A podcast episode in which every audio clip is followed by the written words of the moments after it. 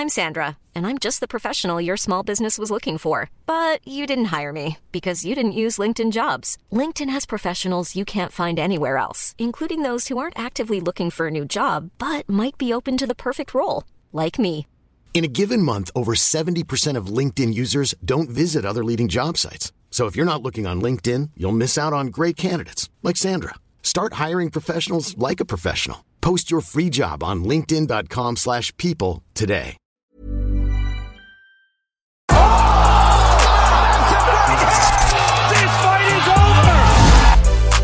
Also, meine Damen und Herren, die Warterei hat ein Ende. Wir sind endlich wieder zurück und diesmal bleiben wir auch da. Ja. Wir haben uns dazu entschieden, diesen Takedown-Podcast in Richtung Audio-Streaming zu verlagern. Das hat gewisse Gründe. Äh, der eine Grund dafür ist, dass wir einen insgesamt neuen Deal unterschrieben haben, wo wir endlich mal auch auf Spotify, auf Apple Music und Tidal, Deezer, wie auch immer, auf diesen ganzen Streaming-Plattformen endlich mal stattfinden können und auch mal was davon haben. Das ist ja der ganz große Knackpunkt gewesen, warum wir auch den 100% Real Talk zum Beispiel sehr verzögert, teilweise gar nicht auf Spotify und so weiter veröffentlicht haben, zum Leidwesen der Fanbase, weil die immer wieder darum gebeten haben. Aber da, wo man keine Kohle bekommt für seine Arbeit, da sollte man auch nicht rumlungern.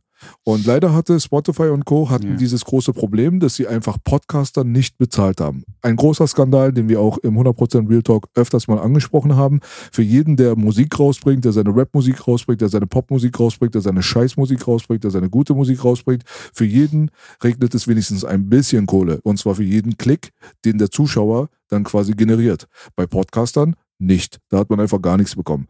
Jetzt hat sich das geändert durch unsere Kooperation mit unserem Partner Acast, die dort dann halt auch Advertisement platzieren können in unserem Audiobereich. Und so wird es zum ersten Mal für uns überhaupt sinnvoll, irgendwas dort rauszubringen, außer einfach nur den Fans einen Gefallen zu tun und selber eigentlich nichts davon zu haben und Spotify und Co. gratis Content zu geben, wofür ich nicht bereit war.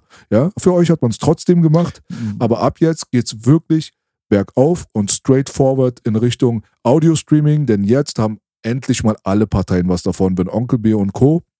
in diesem Fall mit dem Takedown-Podcast mit meinem wunderschönen Co-Host Saman auch im Audio-Streaming-Bereich stattfinden. Also Applaus dafür, jetzt mal so kleiner Applaus hier. Ja, Baby, baby. wunderbar. Man hätte es nicht besser anmoderieren können, lieber Belasch. Dankeschön. Danke. Muss ich ehrlich sagen. Ne? Also, ähm, ja, also ich frage mich halt gerade so ein bisschen, äh, woran das liegt. Also wie Spotify auf die Idee kommt, Podcasts anzubieten und die Leute, also sozusagen umsonst Content haben will. Also eine eigene Kategorie öffnet, aber sagt, ey, wir sind nicht bereit, Leuten, die wir hier, kann man sagen, hosten, äh, beziehungsweise ausstrahlen, bezahlen. So, also zumindest einen Cent oder so, keine Ahnung, 0,01 Cent, was üblich ist bei schlechten oder anfänglichen äh, Künstlern, weißt du? Aber ja, Ja, aber finde ich gut. Ich war am Anfang so ein bisschen, äh, weiß ich jetzt nicht. Ich hätte natürlich immer gerne dich auch gesehen mit deinem wunderschönen Gesicht und deinem Bart. Äh, aber es so gestern, als wir das ausprobiert haben, da habe ich gesagt, ja, ist gut, macht Spaß, es ist angenehm, man arbeitet schön von zu Hause. Ich muss nicht durch die ganze Weltgeschichte fahren, bis nach Kreuzberg in euer, in eure schöne Nachbarschaft, würde ich mal sagen. hm. Deswegen finde ich es gut. ja, ja. Und ich mag es wieder, unsere Stimmen gemeinsam über Kopfhörer zu hören. Das ist ein großer Vorteil. Ein weiterer großer Vorteil ist, mal abgesehen davon, dass es nicht nur immer Audio sein wird, das müssen wir dazu nochmal noch mal nachtragen quasi. Also zu großen Mega-Events, wenn John Jones wieder zurückkommt, wenn McGregor kämpft, wenn dies, das, na klar, dann kommen wir auch auf YouTube dann auch wieder mit Bildmaterial wieder zurück. Dazu werden wir uns dann äh, wieder äh, Mit Gästen. Ja, da, da, dann verpflichten wir uns dazu, das halt in Kauf zu nehmen, dass es mehr Arbeit ist und so weiter. Das hat alles so seine Vor- und Nachteile. Jetzt in diesem Bereich mit diesem Audio haben wir einfach den Vorteil, dass wir den Leuten regelmäßig Content geben können, was auch ganz wichtig ist, weil die Leute haben auch teilweise keinen Bock drauf, irgendwie zwei Monate zu warten, bis wir mal unsere faulen Ärsche mal wieder vor eine Kamera bewegen, ja, wo man sagen muss, wir sind alles andere aus, als faul, aber man kann sich nicht in tausend Stücke teilen. Wir haben alle zu tun, so, ja, Ja. und da muss man halt gucken, dass man da seine Prioritäten Mhm. setzt. In dem Fall kann man sich aber ganz entspannt nach einer Fightguard virtuell hier zusammentun. Und äh, ich habe das alles technisch so weit eingerichtet, dass alles jetzt auch gut klingen sollte. Und dann habt ihr die Möglichkeit, jedes Mal nach den Events quasi dann unsere Expertise und ein bisschen Talk und so weiter mitzubekommen. Ihr verbraucht euer Datenvolumen nicht ganz so doll. Und für die, für die Leute, die immer noch auf YouTube sind oder vielleicht YouTube Premium haben oder so, dann werden wir den Audio-Stream auch natürlich auf der Takedown-Seite weiterhin zur Verfügung stellen. Das ist nicht so, dass ihr nur auf Spotify jetzt draufkommen müsst, um zu wissen, was jetzt gerade aktuell abgeht in unseren Köpfen. Und wenn, wie gesagt, die großen Events kommen, dann kriegt ihr auch nochmal eine Videoversion des Podcastes und dann müssten eigentlich alle Leute so weit bedient sein und dann hat man mehrere Fliegen mit einer Klappe geschlagen. Geklatscht. Applaus. Äh, ja, ey du, äh, wie ihr seht, es ist noch sehr analog, würde ich mal sagen, hier. Äh, wir wollen natürlich in Zukunft auch so ein bisschen wie unsere Applaus-Button, Fail-Button, was auch immer Button, wollten wir, kriegen wir auch noch rein, hoffen wir. Ähm, ja, ey, lass uns doch gleich anfangen. Also Let's ich bin go. da voll deiner Meinung, dass ich, ich finde es auch, ich finde es auch sehr schade, dass wir es so selten und unregelmäßig machen. Wenn es nach mir gehen würde, hätten wir das wirklich ähm, jede Woche, jede Woche machen können. Aber wie du halt sagst, es funktioniert halt nicht immer. Manchmal ist es schwierig und man, es ist sehr viel angenehmer, braucht man auch nicht zu erklären, weil es glaube ich jeder, der schon mal irgendwie von zu Hause irgendwas gemacht hat, gearbeitet hat, was auch immer, äh, sich einfach hinzusetzen, zu chillen in Pyjama und T-Shirt, weißt du. Deswegen finde ich es gut und wie du sagst, man kann halt sehr effektiver und schneller produzieren. Ja. Deswegen, also ich hätte einige Sachen auf der auf der auf der Card, aha, einige Main Cards oder beziehungsweise mal einige Cards auf der Card, weil ich finde, dass in diesem Jahr äh, klar, gestern war jetzt so das größte Event gewesen dieses Jahres, auch die größten Namen. Aber wie ich sagen muss, ich fand die äh, Fight Nights, die letzten, gar nicht so schl schlecht. Da hatten wir Strickland gegen Imavov. Ähm, geiler Main Event. Wir hatten, äh, was ich auch sehr, mich sehr überrascht hat, Teixeira, Teixeira gegen Hill. War auch ein geiler Kampf, wie ich fand. Von der Leistung von dem Teixeira. Richtig Respekt. Und dann gab's noch, äh, ja, die Maincard mit Dings, Derek Lewis und bla und so. Das war aber nur so äh, Apex-Shit. Aber ich finde, alleine die drei letzten Dinger, die ich gerade aufgezählt habe, also das von gestern, äh, Imavov und Teixeira, hätte ich einiges gerne zu sagen. Ähm, und ich denke auch Interessantes. Sorry, äh, ich würde mal sagen, wir fangen am besten mal einfach mal mit der aktuellen Fightcard an. Das ist jetzt erstmal so was, den die Leute am meisten interessiert. Ja, man kann so ein bisschen retrospektiv auch noch mal bis zum äh, vergangenen Jahr dann noch mal kurz zurückgehen und auch die Breaking News und so weiter. Vor allem natürlich die Schelle von Dana White. Das ist so mit das Mhm. Interessanteste, was überhaupt passiert ist. Also ich war sehr, sehr selten so uninteressiert in Bezug auf MMA und UFC seit, ähm, der, seit Silvester bis jetzt. Muss ich ganz ehrlich sagen. Ja, also da ist äh, gefühlt irgendwie nichts wirklich passiert, was mit Kampfsport selber zu tun hat, was mit geilen Fights zu tun hat und auch großen Namen, die dann die Leute dann auch im Mainstream quasi abholen. Weil sowas, was du gerade genannt hast, so diese Fightcards und so weiter, ja, für die Hardcore-Fans mit Sicherheit, da ist der ein oder andere super geile Fight immer dabei. Das gibt's auch bei Prelim-Fights, was sich viele Leute gar nicht reinziehen, aber meistens, nicht meistens, sondern sehr oft sind Prelims, Mhm. zum Beispiel was alleine nur den Kampfsport angeht und was die Finish-Rate angeht und so weiter, sind manchmal viel, viel höher angesiedelt als die Maincard. Aber weil die großen Namen da Ja, fehlen, ja. geht das natürlich dann so ein bisschen unter. So, da muss man halt gucken, dass man da Mhm. eine gesunde Mitte findet. Und ich persönlich, wie gesagt, habe sehr, sehr wenig Interesse in Bezug auf MMA und ähm, UFC insgesamt empfunden seit dem ja, 1. Januar dieses Jahres. Seit heute jetzt, also seit gestern. Jetzt gerade war Meinst das jetzt wieder die, nee, seit 1. Januar, also seit Jahresbeginn. Sie hatten eine große Fightcard zum Ende des Jahres. Nee, nee, hattest 2000. kein Interesse. Ich meine, du Ja. hattest du bis jetzt kein Interesse, aber jetzt durch dieses aktuelle Event wieder. Ja, das aktuelle Event ist das erste, was wirklich geballert hat. Ja, die Maincard fand ich cool. Ähm, ich fand auch, also einer der ersten Kämpfe fand ich ganz cool. Aber wenn wir jetzt gegen Maka, also Makachev gegen Volkanowski sprechen, dann, ey, ich bin sehr überrascht, wie stark die Defense von Volkanowski war. Also, es war teilweise so, wo ich dachte, hä, ist es abgesprochen? so, weißt du? Aber es ist, dann ist mir auch eingefallen, nein, ich meine, weißt du, die Leute entwickeln sich, der Stil, den die Jungs fahren, die, dieses dagestanische Grappling-Ring, äh, wird natürlich immer mehr gelesen, die Leute richten sich immer mehr drauf ein, die haben gute Verteidigungsansätze, aber das sind auch die Verteidigungsansätze, die ich zum Beispiel auf der Weltmeisterschaft äh, gesehen habe bei der WM der Amateure, Digga. Da kommen eine Generation von Leuten, die alle so kämpfen wie die äh, Dagestaner. Und da kommt halt eine Gegenbewegung, weißt du, und da hat der, der Volkanowski, also auch technisch eine Gegenbewegung, Gegenbewegung, hat der Volkanowski gestern einen super Job gemacht. Ich fand die Entscheidung, ja, könnte man so geben, aber ich finde, es war ein sehr, sehr, sehr, sehr knappes Ding. Ein sehr knappes Ding. Hm, interessant. Ich hätte gedacht, dass der Makachev den Volkanowski auf den Boden holt und wirklich degradiert, aber so war es halt nicht, finde ich. Nee. Also er hatte gute Position, der Islam, hat aber nicht wirklich was draus machen können. Der hat es nicht so ausspielen können. Ich weiß nicht, ob das daran liegt, dass er ihn wirklich unbedingt im Stand finishen wollte. Äh, ob das daran liegt, dass die Defense, aber irgendwas hat scheinbar funktioniert, weißt du? Hm, ich fand, er hat, der Islam hat ihn zweimal oder so angeklippt, glaube ich. Also ist ihm wirklich gefährlich geworden, der Volkanowski. Der Volkanowski hat ihn einmal gut angeklippt, beziehungsweise kurz gut getroffen. Aber auch es zweimal, ist jetzt nichts krasses. War auch, war auch zweimal.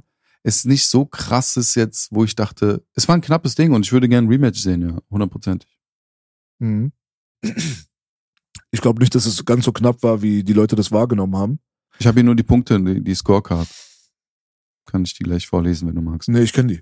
Ähm, es geht darum, dass ähm, so. die meisten Judges haben die dritte Vol äh, Runde für Volkanowski gewertet und die fünfte, also was heißt die meisten, zwei von drei und einer hat alle Runden außer die fünfte für mhm. Volkanowski gewertet.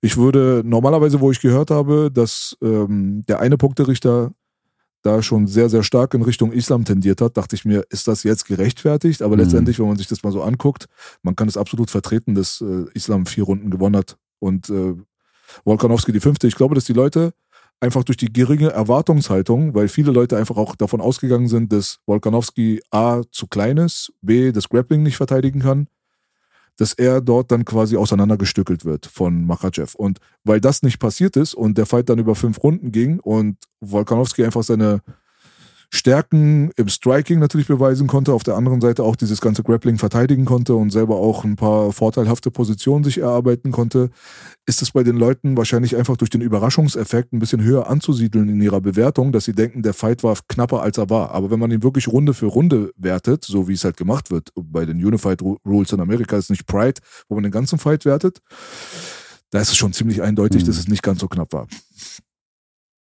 Mhm. Nee, voll.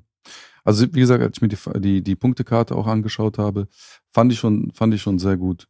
Also, aber also die Entscheidung, ne, kann man, kann man schon so geben. Aber ich gebe dir hundertprozentig gut äh, recht. Es war eine sehr gute, ein sehr guter Punkt. Das ist mit dem, dass man einfach so ges, geflasht war von der Stärke von Volkanowski bezüglich des Grapplings und des Rings. Aber man kann das schon so werten. Hundertprozentig. Nee, kein Problem. Also die Scorecard an und für sich ist okay. Da gab es keine Robbery, nix. Ich würde auch mhm. Nein, nicht Nein sagen zu einem Rematch. So ist es nicht. Ich finde, dass Volkanowski mhm. einfach, er ist einfach ein Held in meinen Augen. Also wirklich, der Mann ist da reingegangen. Er ist, mhm. der sah locker 10 Kilo mhm. äh, leichter aus. Locker. Auf der anderen Seite mhm. hast du da den extremen Größenunterschied, den Gewichtsunterschied, den habe ich ja gerade schon angesprochen. Du hast diesen Typen, der da diese und Ausstrahlung hat. Den hat man gemerkt, sorry, aber den hat man gemerkt. Ja, du hast halt einen Typen, der diese Ausstrahlung hat, von wegen, ich komme aus dem Habib-Camp und äh, wurde einmal mal irgendwie getroffen und bin runtergegangen, aber ansonsten war ich unbesiegt. Es ging um Pound for Pound, es ging darum, dass man zwei der gefährlichsten Divisionen quasi für sich selber beansprucht. Einmal die Lightweight-Division, einmal die Featherweight-Division. Also da sind zwei Leute aufeinander gestoßen, die keine leichte Nummer hinter sich gehabt haben, um dorthin zu kommen, wo sie sind. Aber trotzdem hat eigentlich so ziemlich hm. jeder Vorteil außer dem Striking ganz eindeutig auf dem Blatt von Islam Makhachev gestanden. Und dadurch, dass Volkanowski da reingekommen ist und diese Leistung abgeliefert hat und quasi auch diese Stärke von Islam, nämlich das Grappling, dann relativ gut neutralisieren konnte, da hat er dann schon diesen Underdog-Vibe dann schon voll und ganz ausgefüllt, wo man sagt, man hätte nicht gedacht, dass er diese Leistung bringt und dann hat er fast sogar am Ende mhm. gewonnen. Also nicht wirklich gewonnen, ja. aber er war kompetitiv genug, dass man sagt, dass er eigentlich die krasseste Challenge bisher dargestellt hat, die Islam mhm. Makhachev in seiner Karriere jemals mhm. gehabt hat. Und das ist Prime mhm. Islam Makhachev gerade, mhm. Millionär Islam Makhachev, zwei Millionen Dollar Camp mhm. Islam Makhachev oder was auch immer die da erzählt haben, wie viel sie da immer ausgeben, für was auch immer. Ja, das, äh, eine Million. Eine Million, zwei Millionen, was auch immer, 80 Millionen. Mhm. Also die haben Kohle, die haben Möglichkeiten, die haben die besten Trainingsmethoden. Und dann kommt Volkanowski natürlich dann auch auf der anderen Seite des Globus da aus Australien aus einem ähnlichen Verhältnis, weil die haben auch Kohle, die haben auch Möglichkeiten, die haben auch ihre Superstars, die haben auch ihren Israel Adesanya, die haben alles Mögliche am Start und der Hype ist real so. Deswegen, das war schon ein richtig geiler Kampf, aber jetzt bitte wieder zurück Mhm. zur Featherweight-Division. Ja, wir haben Rodriguez gesehen im Aber das war auch ein Abtasten, Und dann geht's gut. Also ich muss das jetzt nicht immediate sehen. Ich muss jetzt nicht nochmal sehen, weil ganz ehrlich, ja, die haben beide ja. ihre Divisionen und ihre Divisionen sind voll mit Kämpfern und diese Kämpfer, die haben auch verdient, da ihre Möglichkeiten zu bekommen und es ist nicht so, als hätten sie da jetzt alles ausgelöscht, was in ihrem Weg wäre. Volkanowski ein bisschen mehr, aber Makhachev hat keine Titelverteidigung. Der sollte gegen Lightweight erstmal seine Titel verteidigen und dann könnte man über einen Superfight reden. Gut, die Sterne, die haben jetzt so quasi, die standen genau richtig für diesen Fight, deswegen habe ich auch da gar nichts dagegen und die Fans haben alle bekommen, was sie wollten. Einfach einen super geilen Fight. Dementsprechend ist es cool, aber bitte kümmert euch jetzt um eure eigene Division. Ja. Was ich dazu sagen muss, also ich habe auch ganz stark, hast du relativ zügig, hast du, glaube ich, auch gemerkt. Also es war erstens, finde ich, der erste Fight zwischen den beiden war ein Abtasten, aber die haben gemerkt, wow, so einfach ist der nicht zu schlagen, also die Ecke von Khabib, ne? Richtig. ähm, von, von Islam. Äh, jetzt haben die gemerkt, okay, die haben sich beide abgetastet, kann gefährlich werden. Der hat eine gute Defense, der hat unser System ein bisschen ge gehackt, sozusagen. Äh, und der, der Volkanowski merkt, wow, da diese Gewichtsklasse, die er hochgegangen ist, da merkt er die Power. Du hast einfach gemerkt, auch Islam.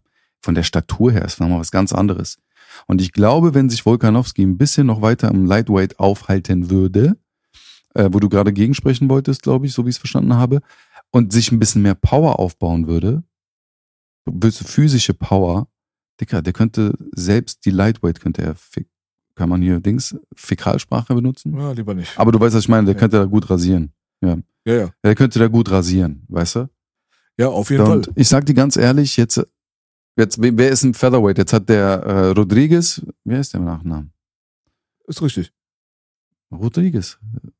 Jair. Gut, Alter, ich werde besser. Ja. Der, warte, Boba, lass mich doch sagen, Dadosch, lass Ja. mich doch. Guck mal, Training. Ja? So, ich hätte jetzt auch. Rahir. Ja, und dann falsch Genau. Perfekt. Rahir, wie spricht man das aus? nee, auf jeden Fall der Rodriguez, der ja gestern äh, in dem Co-Main-Event äh, auch eine starke Leistung gezeigt hat. Hm. Aber ich sag dir ganz ehrlich, ich sehe ihn nicht auf Volkanowski-Niveau. Hm. Ja, also Weiß ich nicht. Jair Rodriguez ist auf jeden Fall ein sehr, sehr starker Kämpfer. Er ist einer der kreativsten Stand-Up-Fighter, die wir jemals Ja. gesehen haben im MMA. Das kann man ihm zusprechen. Er hat seine Basis aus dem Taekwondo rübergenommen, hat ähm, sehr gute Multi-Skills hinzugefügt. Also Knie und Ellbogen sind ein fester Bestandteil seines Mhm. sehr ähm, zerebralen äh, Repertoires. Also der Typ, der passt sich halt einfach an. Das ist, der ist jemand, der ist im Flow-State.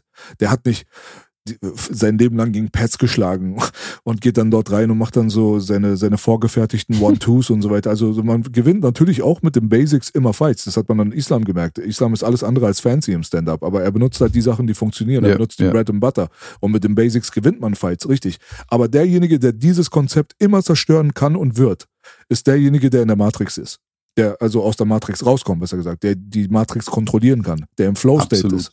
So. Wenn du diesen Flow-State Mhm. erreichst Ganz und dann auch noch so viele Waffen zur Verfügung hast, wie äh, Jair das hat, weil er hat den Kampf äh, durch Stand-Up dominiert und hat am Ende des Tages äh, aber vom Rücken aus mit dem Triangle Choke eine Submission angebracht und hat dadurch dann den Titel gewonnen. Also der Mann ist im Grappling ist er auf jeden Fall gefährlich. Er kann Submissions ansetzen. Er ist eine Maschine im Stand-up. Er hat sehr, sehr viele verschiedene Waffen, die er dann auch so präzise und schnell abrufen kann, dass sie auf jeden Fall sehr tödlich sind für den Gegner.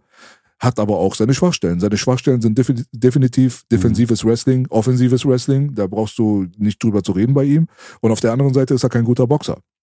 Aber er ist fundamental genug, Mhm. um das alles so miteinander verblenden zu können, um halt eine sehr, sehr starke Waffe zu werden, eine gefährliche Waffe zu werden. Aber ich erinnere die Leute, die Kurzzeitgedächtnis haben, an den Frankie Edgar-Kampf. Und äh, es ist halt einfach ganz eindeutig. Wenn wirklich jemand ein elitäres Wrestling-Game an den Tag setzt und Top-Control hat, und das ist nun mal die Stärke Mhm. von einem Islam Makhachev, und das ist teilweise auch wenn die Leute das nicht ganz auf dem Radar haben, die Stärke von einem Volkanowski. Volkanowski hat auf jeden Fall extrem gutes Ground and Pound, Top Control. Rugby. Ja, der Mann ist halt eine Maschine und wenn das jetzt vor den Füßen von Jair Digga, der kommt aus dem ist, Rugby, ne? dann ist es vorbei. Der kommt aus dem Rugby, der hat 220 Pfund gewogen, also über 90 Kilo. Er hat keine Probleme mit Power. Ich habe nie verstanden, was diese Power-Diskussion sollte, wo die Leute erzählt haben, der Kampf kommt bald und da ist ein großes äh, Power-Defizit. Nee, es gibt ein Größendefizit. Das definitiv, aber es gibt mit Sicherheit kein Power-Defizit. Mhm. Ey, vor allem, wenn du dir anguckst, es gibt ja brutale Sparring-Videos zwischen ihm und Adesanya. Digga, also was Stand-Up angeht und deswegen auch wegen dem Rodriguez, der hat einen geile fancy Shit. Ich finde, du weißt, wie ich zu dieser Taekwondo-Geschichte stehe. Und sehe ich alles. Nur der Style, den er oft, fährt, also der, den Style, den Rodriguez fährt, dieses auf Distanz, dann die weiten Kicks, dann das, die, die weiten geraden Schläge, haben oft ein Problem mit genau solchen Kämpfern, die aus dem Kickboxen wie Volkanowski kommen. Diese aggressiv kicken, die sehr hart nach vorne gehen. Guck mal, der, der, der Emmett gestern, gegen den der Rodriguez gekämpft hatte, der war gut im Boxen, aber der hatte keine guten Kicks oder so. Der war sehr fest. Der hat so sehr dieses Western Doppeldeckung äh, äh, Boxing, ja, was sehr effektiv ist, was sehr gut ist. Aber es ist perfekt gemacht für einen Rodriguez, weil der den schön ausboxt, den auf Distanz hält, weit mit den Kicks arbeitet, blablabla. Und dann, klar, am Ende hat er eine gute Submission gesetzt, aber ich rede jetzt nur vom Stand-Up-Bereich, ja. Und der Volkanowski ist halt anders. Volkanowski ist dynamisch, hat ein gutes Distanzgefühl, ist explosiv, er hat gute Kicks, er hat, die, kann die Auslagen wechseln. Äh, er ist auch gut geschult mit Kicks, muss man ehrlich auch sagen. Ich meine, wie gesagt, äh, Bang Tao, Thailand, Tiger Muay Thai, äh, äh, wie heißen die hier? City Kickboxen. Also das ist nochmal eine ganz andere Hausnummer als jetzt äh, Alpha Male, wo der Josh Emmett trainiert hat, weißt du? Deswegen kann das ein interessanter Kampf werden, aber ich würde mir halt trotzdem wünschen, dass der Volkanowski vielleicht doch noch in der 70er Klasse bleibt, äh, mit ein bisschen mehr Zeit, ein bisschen mehr Gewicht. Nicht 70. 70 ist Welterweight. Aber 70 Kilo mal. Also 70 Kilo meinst du? 70er Kilo. Ja, du redest in Kilos. Ah, Ich guck mal, der Deutsch, Ich Europäer. rede Deutsch, ich rede in Tamam. Kilos. Okay. Ja, so, tamam, tamam. Ähm, ja, du musst ja so sprechen, dass die Leute, dein Zuhörer dich versteht. Verstehst du? Ähm, nee, aber auf jeden Fall würde ich das halt auch sehr interessant finden, sehen, die Entwicklung. Und wie gesagt, ich, also ich werde mir heute Abend nochmal den Kampf angucken, so auf entspannt, äh, weil mich die Techniken aber auch interessieren, die er benutzt hat, weißt du? Wer? Aber es ist interessant, also auch, weil der Volkanowski in der Defense gegen den Makaschew. Ach so, ja. Klar. Also ringerig und auch Boden. ähm, So Boden, ne? Ähm, weil es ist interessant, weil er mich sehr, muss ich dir ehrlich sagen, von seinem Ringerischen sehr an Fabut Iranijad erinnert hat, der Volkanowski. Mhm. Also so vom, von der Explosivität, von den Techniken, die er benutzt, weil ich meine, ich habe jetzt mit Fabut viel gearbeitet die letzten zwei Jahre. Und das, Digga, ich habe den dreimal die Woche, habe ich, haben wir zusammen trainiert, ich habe den beobachtet, ich habe verstanden, wie er, weißt du, was ich meine? Ich will damit sagen, ich habe da schon, ich weiß das schon. Deswegen hat mich, fand ich sehr interessant. Sehr, sehr interessant. Mhm. Dieses einfach nur einfache Defense Wrestling. Fertig. Ja, Und bestimmte nicht, Dinge nicht so einfach, aber ja, funktioniert. recht, klar.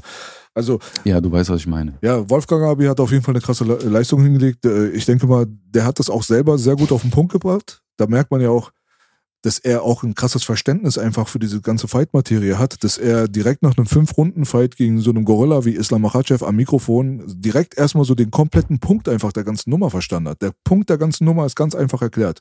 Islam hat sein äh, Grappling unterschätzt und Wolfgang Abel Mhm. hat Islams Striking unterschätzt. That's Striking. Ja, das ist halt einfach ganz, ganz deutlich gewesen. Das hast du einfach daran gemerkt, dass Volkanowski sehr, sehr oft quasi so mit dem Kopf genickt hat und so, ah, okay, du hast mich getroffen. So. Er Mhm. hat ihm so quasi diese Resonanz Ja, direkt gegeben, mitten im Fight schon. gegeben. Ja? Mhm. Wo man sagen muss, dass die Mhm. ein oder andere Geschichte da so mit dem Corner zu reden wegen der, während dem Takedown und so weiter hat ihm halt gekostet. Da merkt man halt so, okay, Wolf, Volkanowski, Mhm. das ist kein Showman in dem Stile, aber er hat manchmal den Fokus verloren. Mhm.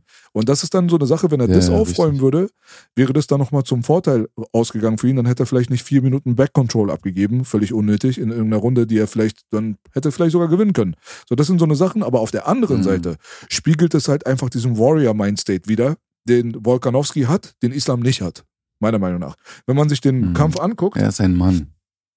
ja, Männer sind so beide, sind beide richtige Monster. Aber wenn du dir Nein, ja, ja, nein, aber so richtig, er ist so, wie soll ich die sagen? Er hat die Hooligan-Mentalität. Auch in allen Ehren. Weißt du, er hat diese Ja, so, Hooligan-Mentalität. gestandener Mann, ja. Weil Islam, Islam, du kannst dir den Kampf mal nochmal angucken. auch respektvoll. Ja, wenn du dir den Kampf nochmal anguckst, dann wirst du sehen, dass Islam sehr, sehr oft Zweifel in den Augen hat. Er hat sehr, sehr oft Zweifel in den Augen. Mhm. Er guckt hoch zur Uhr, er guckt zum Mhm. Corner, aber du kennst einen Menschen, du kennst Ja. diesen Gesichtseindruck, äh, Gesichtsausdruck, wenn ein Mensch selber sich gerade hinterfragt. Du hast nicht eine einzige Sekunde in Wolkanowski, diesen, diese Sekunde auch nur des Zweifels. Das hast du einfach nicht. Der Typ ist die ganze Zeit Ja. in your face und er ist überzeugt davon, du wirst einen Scheißdreck gegen mich machen. Du kannst der krasseste Typ sein überhaupt, aber du wirst mich nicht ballern. So. Und das ist halt diese Hooligan-Mentalität, so dieses so Kopf nach vorne, böse den anderen angucken, ihn in sein Gesicht zu gucken und zu sagen, was für eine Bitch er ist, weil er dich vier Minuten lang auf dem Boden einfach nur festhält und du ihn öfter haust als er dich. So.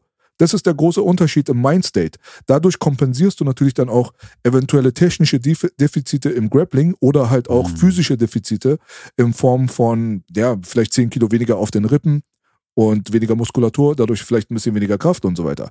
Das ist der Grund, warum meiner Meinung nach Volkanowski das leisten konnte, was er geleistet hat und dementsprechend dann auch als der Sieger der Herzen aus dieser Nummer rausgekommen ist, weil er einfach diesen unbezwingbaren, größeren, stärkeren, überlegenen, in Anführungsstrichen, Typen dann doch schon die Stirn geboten hat. Im Striking, muss ich dazu sagen, hat er Und Islam unterschätzt. Islam hat äh, fundamentales Ja. Boxen an den Tag gelegt. Er ist nicht fancy in keinerlei Hinsicht. Und äh, meiner Meinung nach war das halt auch ein großes Problem, dass Volkanowski, dadurch, dass er sehr Jab-zentriert ist in seinem Approach, dadurch, dass er gegen einen äh, Linksausleger gekämpft hat, Rechtsausleger. Ne? Also wenn man links vorne steht, Rechtsausleger. nee, nee, dann ist er, Mhm. also er ist Southpaw. Nee, er ist ein Rechtsausleger. Was heißt Rechtes Southpaw Bein ist Deutsch? vorne. Mhm. Rechtsausleger. Recht- Okay, also dann hat er gegen einen Rechtsausleger gekämpft und man weiß ja, wenn du als konventioneller Fighter gegen einen Southpaw kämpfst, dann ist dein Jab ist quasi neutralisiert. Außer du hast die Fußposition immer außen und du bist sehr sneaky und sehr schnell. Mhm. Aber normalerweise ist es dann Mhm. ein Aber- Nachteil. ja, und das hat man gemerkt. Er ist sehr Ja, aber, jab-zentriert aber, gewesen. ja, aber er hätte, was immer noch immer wieder angesetzt hat, wenn du Rechtsausleger hast, du kannst immer wieder schön in die In-Low-Kicks gehen bei denen. Immer wieder, weil auch gerade in Islam sehr verhältnismäßig schwerfüßig ist, hätte der, und das hast du auch gesehen, der hat ab und zu die Low-Kicks, hätte der, der hätte die einfach mehr öfter ziehen müssen. Dann hast du noch den Vorteil, die Leber des Rechtsauslegers ist in deine Richtung. Wenn du und wenn du mit, wie du auch meintest, den Winkeln arbeitest, außen stehen mit deinem linken Fuß, versuchen seine Führhand zu kontrollieren und dann unter die Führhand die rechte zu schlagen, dann diese standardmäßigen Kopfhaken zur Leber, in Low Kick, bla, immer wieder ihn praktisch die Beine noch schwerer zu machen, als sie schon sind. Hätte er öfter meiner Meinung nach nachsetzen müssen, können. Klar, ey, man braucht nicht drüber zu reden. In so einem Gefecht, dann kämpft man halt und er hat halt so sein Ding. Ja, er hat, er macht natürlich sein Ding und du bist dann in dem Modus und dann denkst du an, also sieht man einfach bestimmte Dinge nicht. Ne? Aber ich finde, ähm, wie du auch schon sagst, der hätte nicht damit, er hat auch mit diesem Impact, guck mal, diesen, was hat er als erstes kassiert, wo er so gewackelt hat? War das, war das die linke Overhand oder so, die Straighte, die er geschlagen hat in der Islam? Oder war das ein Knie? Da hat er, glaube ich, das erste Mal gemerkt, wow, da ist richtig Power dahinter. Mehr als bei einem äh, äh, Max Holloway oder wie die alle hießen, mit denen er damals 66 Kilo gekämpft hat. Und das hat ihn, glaube ich, so ein bisschen überrascht, aber er ist trotzdem gut nach vorne gegangen, hat sein Ding gemacht, wie er es halt immer macht.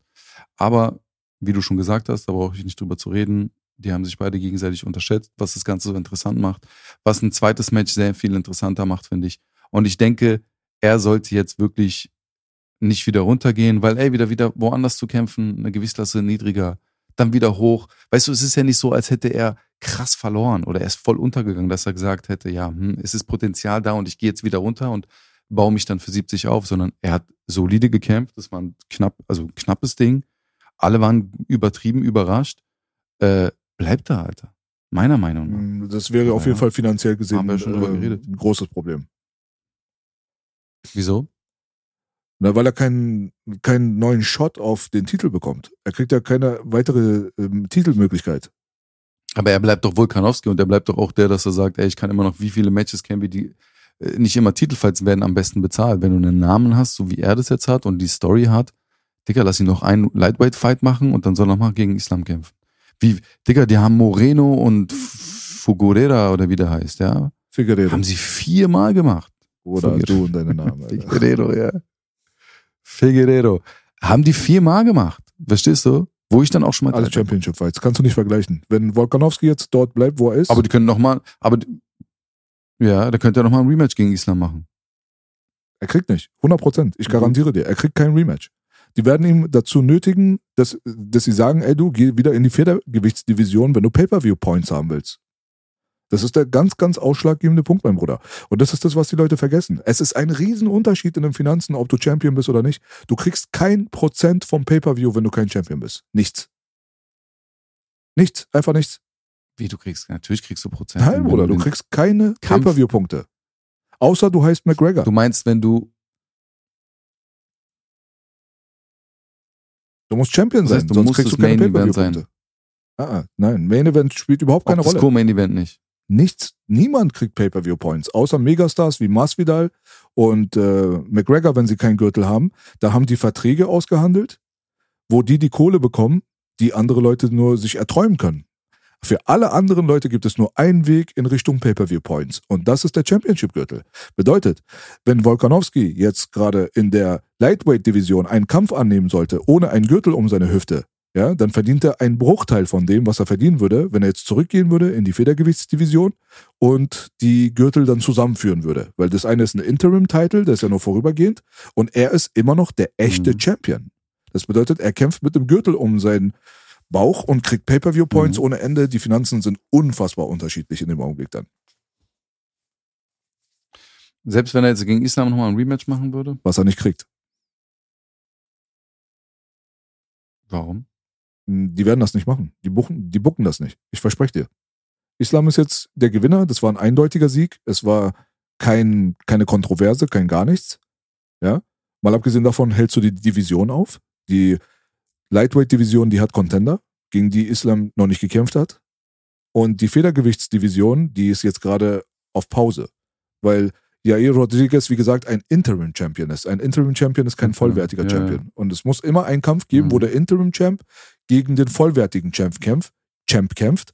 Sollte die Zeit von im Durchschnitt zwölf Monate überschritten werden, wo der vollwertige Champ nicht zurückkommt, dann wird ihm der Gürtel weggenommen und der Interim-Champ ist dann der vollwertige Champ. Das ist normalerweise so die Herangehensweise. Ja. Und sollte jetzt ein Volkanowski jetzt sich dazu entscheiden, im Lightweight zu bleiben, müsste er seinen Titel aufgeben. Wer macht das? Mhm. Warum sollte man? Nee, richtig.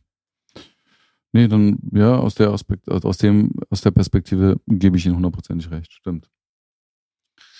Ja, ich hätte jetzt gedacht, jetzt nicht, dass er jetzt sagt, ey, pass auf, in drei Monaten vielleicht nochmal und dann in sechs Monaten oder in acht Monaten verteidige ich meinen Titel gegen äh, Javier Rodriguez. Javier, jetzt ist er Javier Aber geworden. ja, ey, du, ey, du bist der Allerschärfste. Ich schwöre dir.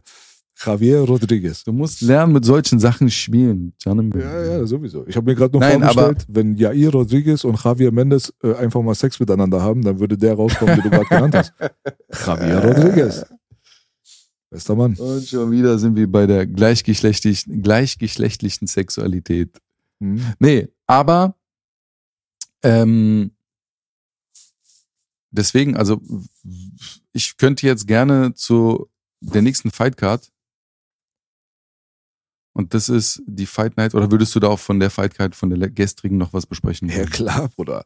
Also guck mal, das Ding ist so, die Okay. okay. Fightcard ge- gestern, die hat, also den Co-Main-Event, da muss man mal sagen, Josh Emmett an und für sich aus Team Alpha Male, ehrlich gesagt hatte ich eine viel, viel bessere Performance erwartet. Also, dass es so einseitig wird, ja, das hatte ich nicht erwartet, muss ich dir ganz ehrlich sagen. Weil Josh Emmett ist ein viel besserer Fighter als das, was er gestern gezeigt hat. Keine Ahnung, was zum Teufel los war, ja.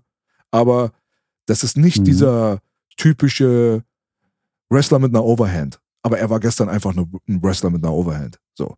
Und es hat einfach überhaupt nicht funktioniert. Und diese Ja. Dynamik, die da äh, Jair Rod- Rodriguez an den Tag gelegt hat, die hat ihn so überwältigt. Und am Ende des Tages dann auf dem Boden, wo Mhm. sein Metier eigentlich ist, da hat er dann auch nochmal so einen Triangle-Choke Mhm. abbekommen und so ist das geendet. Es war für mich ehrlich gesagt eine enttäuschende Performance, weil ich Josh Emmett seit Jahren schon auf dem Schirm habe und schon immer gesagt habe, der wird mal um den Titel kämpfen. Aber ich denke, er geht mit einer sehr, sehr großen Enttäuschung, was seine eigene Performance ge- angeht, nach Hause. So, das war schon mal nicht so cool. Aber gut. Er wird wahrscheinlich keine zweite Chance bekommen. Er ist 37 Jahre alt, hat eine Menge Verletzungen hinter sich. Und das war so dein Spotlight. Das war der Zeitpunkt, auf den du hingearbeitet hast. Jetzt sollst du scheinen. Und genau das Gegenteil ist passiert. Das muss vernichtend sein für einen Menschen so. Ja, also gutes, gute Main Card fand ich. Also gutes Co-Main Event. Ich weiß, du warst ein bisschen enttäuscht, aber trotzdem fand ich es gut. Mhm. Den Fight. Jair Rodriguez hat eine gute Leistung gebracht, kann man nichts sagen. Er ist nicht mein Lieblingskämpfer so, ich habe irgendwie, ich finde ihn nicht so sympathisch, ehrlich gesagt. Sein Kampfstil ist manchmal auch ein bisschen, ja, also ich mag so generell einfach Leute nicht, die mit dem Rücken zum Käfig äh, Outfighter Punkte sammeln und dann irgendwann vielleicht zum Finish kommen, wenn der andere einfach zu blöd ist und das irgendwie erlaubt. So, also ich mag insgesamt Leute nicht, die so wie Tyron Woodley kämpfen, die immer zirkeln, weißt du? Das mag mhm. ich einfach nicht. Ist einfach nicht schön anzugucken. Wenn es im Falle von heute dann einen geilen Finish gibt am Ende und es dann auch wirklich zu einem krassen Resultat führt, dann äh, nehme ich natürlich meine Worte immer zurück, aber es ist sehr, sehr oft der Fall, dass es nicht der Fall ist. Und das, deswegen habe ich mhm. da so eine kleine Abneigung gegen solche Leute, die Cage Circling betreiben die ganze Zeit. So. Aber wie gesagt, kein Hate in Richtung Jair. Das kommt so ein bisschen aus dem Boxen auch. Er ist ja kein Boxer, aber ja. Mhm. Na gut, egal.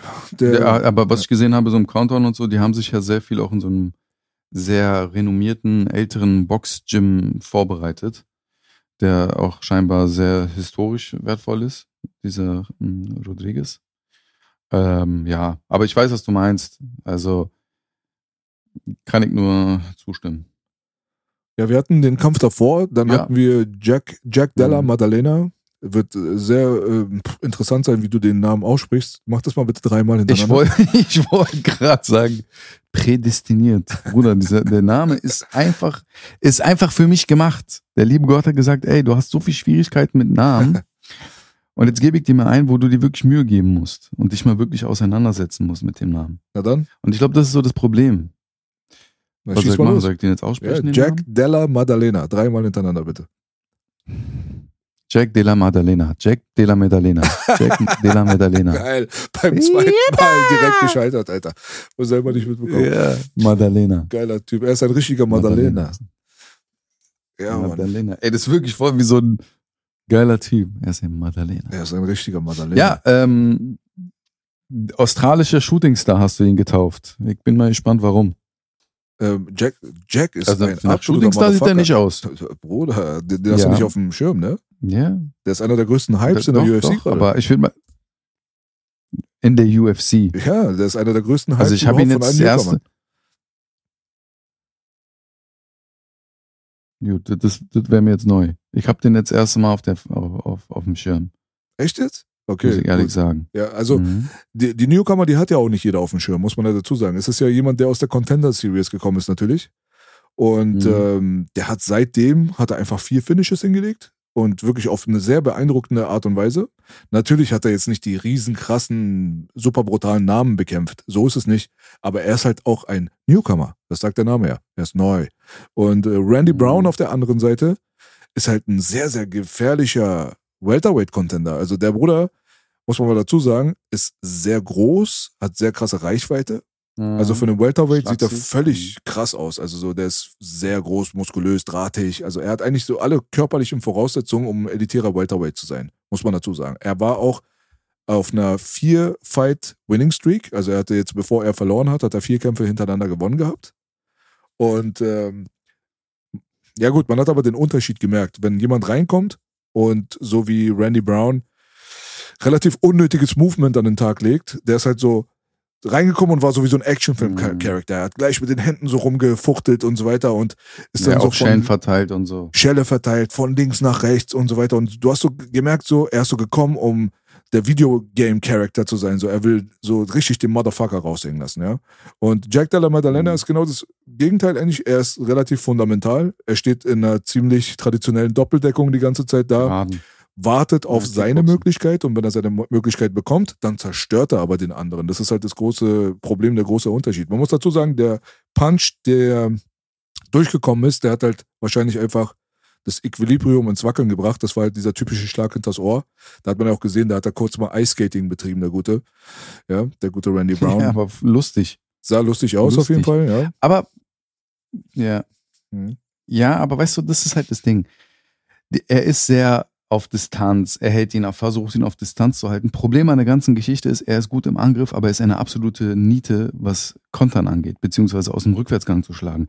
Seine Distanz, so wie er sie nutzt, dass er die ganze Zeit gerade steckt von außen, immer einen Schritt raus, immer, immer wieder liest mit dem Jab. Was er nicht richtig macht, ist, okay, wenn der andere jetzt vorwärts kommt, weil wenn du so kämpfst, Der andere merkt, ey, ich kann nicht in seiner Distanz bleiben, ich muss Distanz überbrücken. In dem wenn er, im Moment, wenn er überbrückt, dann musst du eigentlich dein ganzes Game auspacken. Verstehst du? Er jetzt, der Brown. Aber macht er nicht. Er geht nur panisch zurück, weil der andere dann an seinen geraden Händen vorbeikommt oder an seinen Distanzschlägen. Äh, und dann verkackt er. Dann wird er hektisch mit den Armen, weiß nicht, was er machen soll und fängt sich einfach so was Unnötiges an. Ich, also ich sehe es gerade, es läuft hier gerade vor meinen, vor meinen Augen. Mhm. Ähm, und da sehe ich das einfach das Problem. Er offen, guck mal, er geht nach hinten, macht seine Hände irgendwo hin und versucht die Hände irgendwie wegzuhalten und der erwischt ihn dann mit diesem rechten Haken.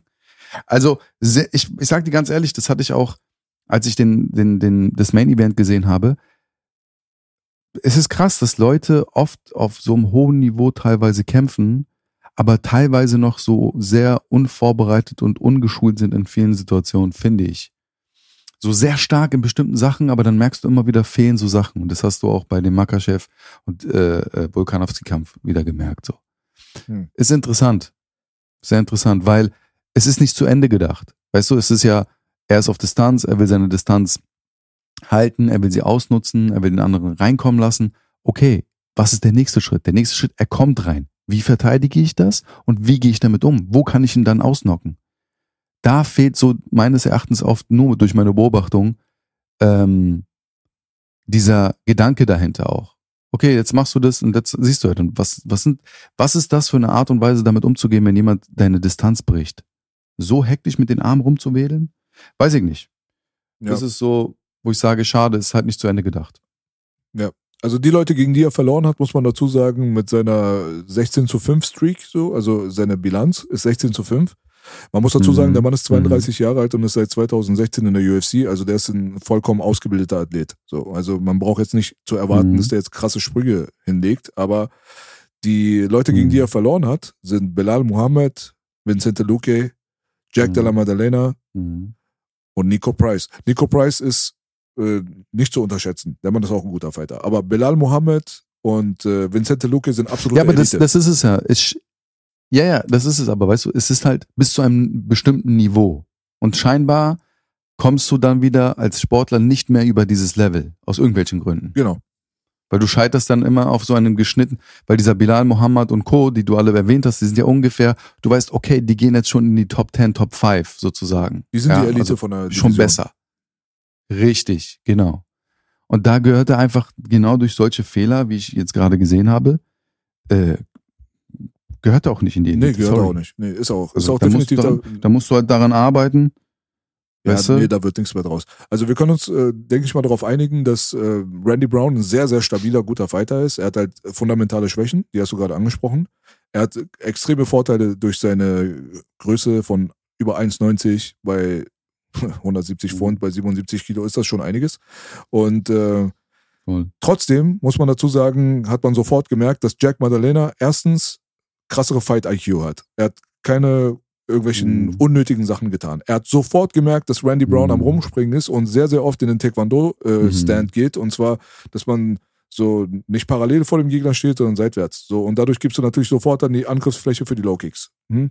Was hat Jack Della Maddalena gemacht? Er hat seine Beine gekickt. Und zwar sehr effektiv. Und da hast du gemerkt, er ist immer wieder leider in diese Falle getappt und hat immer wieder den Low Kick abbekommen. Und in der ersten Sequenz dann, wo es dann auch wirklich ging, hat Jack auch gezeigt, dass er den Finishing-Instinkt hat. Das hat er jetzt öfter schon gezeigt. Dementsprechend haben wir es bei Jack mit jemandem zu tun, der äh, ein Title-Contender sein wird. Das ist der große Unterschied. Er wird definitiv mit der Elite äh, verglichen werden. Ob er dann auch hm. die Elite besiegen kann, das ist natürlich eine ganz andere Frage. Das werden wir ja. sehen. Aber er ist jung, er ist up and coming, hm. er hat eine ganze Nation in seinem Rücken und er ist jetzt seit, also er hat zweimal in seiner Profikarriere direkt die ersten beiden ähm, Fights hat er verloren. Und seitdem hat er nie wieder verloren. So. Und das ist auf jeden mhm. Fall Hardcore. Er ist auf einer 12 Fight geil, Winning Streak. 12 Fight Winning Streak bedeutet schon so ein bisschen was. Ja. Sehr mhm. gespannt. Ja, ja. Danke für den Tipp. Äh, ich meine, spätestens jetzt nach solchen Geschichten, früher oder später hat man diese Leute dann auf dem Schirm. Hatte ich jetzt nicht, muss ich ehrlich sagen. Ähm, aber, ne, ist ja, heißt ja nichts. Äh, der nächste Kampf, der Heavyweight, brutales Ding. Also ich muss ehrlich sagen, wie der den in diese Schlaghand rein hier reingelaufen ist und der das, boom, diesen kurzen Haken auf seinen Kopf oder Cross, was war das, Alter? Ihn ausgenockt hat. Sehr geil. Das ist die legendäre Power wieder aus Neuseeland von den Polynesiern hier, ob das Mark Hunt ist oder halt auch Justin Mhm. Taffer, damals natürlich dann auch Ray Safo und so weiter. Die kommen einfach irgendwie mit so einem Kanisterkopf auf die Welt. Unfassbar. Ja, ja. Wie heißt nochmal der Tai Tu- Tuivasa heißt der, ne? Ist der gehört auch auch dazu, richtig. Mhm. Alles so eine Liga. Tyson Pedro hat in den Prelims äh, verloren, leider. Also der war eine Zeit lang weg. Ist wiedergekommen, hat ähm, gute Leistungen gebracht. Ist auch ein Publikumsliebling zusammen mit Dan Hooker und so weiter, hat er aber halt nicht immer so konsequent performt. So.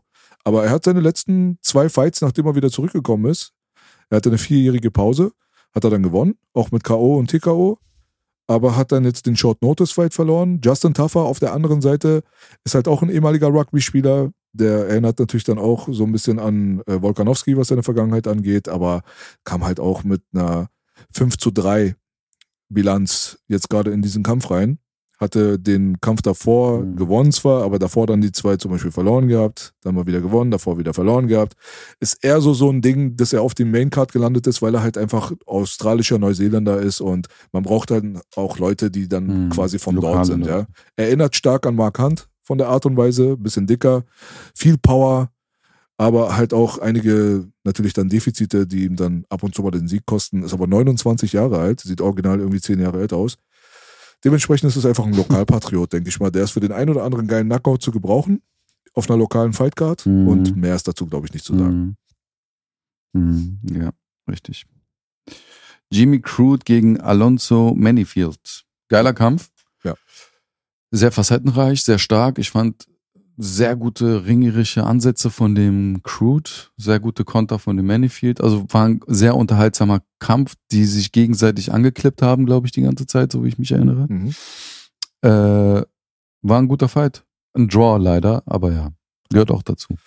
Ja, ziemlich gut, eigentlich ziemlich gut entschieden worden, ehrlich gesagt. Also nachdem ich gesehen habe, dass Mhm. Alonso Benningfield da seinen Punkt natürlich dann abgezogen bekommen hat durch das Festhalten des Käfigs, was dann natürlich eine, eine sehr, sehr entscheidende Situation des Kampfes war. Beide waren sehr, sehr müde Mhm. und man hat gesehen, dass Alonso im Stand-up sehr große Probleme bereitet hat für Jimmy Crude und Jimmy Crude ihm dann auf dem Boden dann ziemlich große Probleme bereitet hat. Und in dem Augenblick, wenn beide dann so erschöpft sind und da ein wichtiger Takedown passieren könnte, dann fand ich das gut, dass Mark Goddard dazwischen gegangen ist und auch mal was gemacht hat, was sehr, sehr selten vorkommt, und zwar für einen Fanscrap einen Punkt abzuziehen. In meiner Welt, jeder einzelne Fanscrap ist ein Punktabzug. Immer.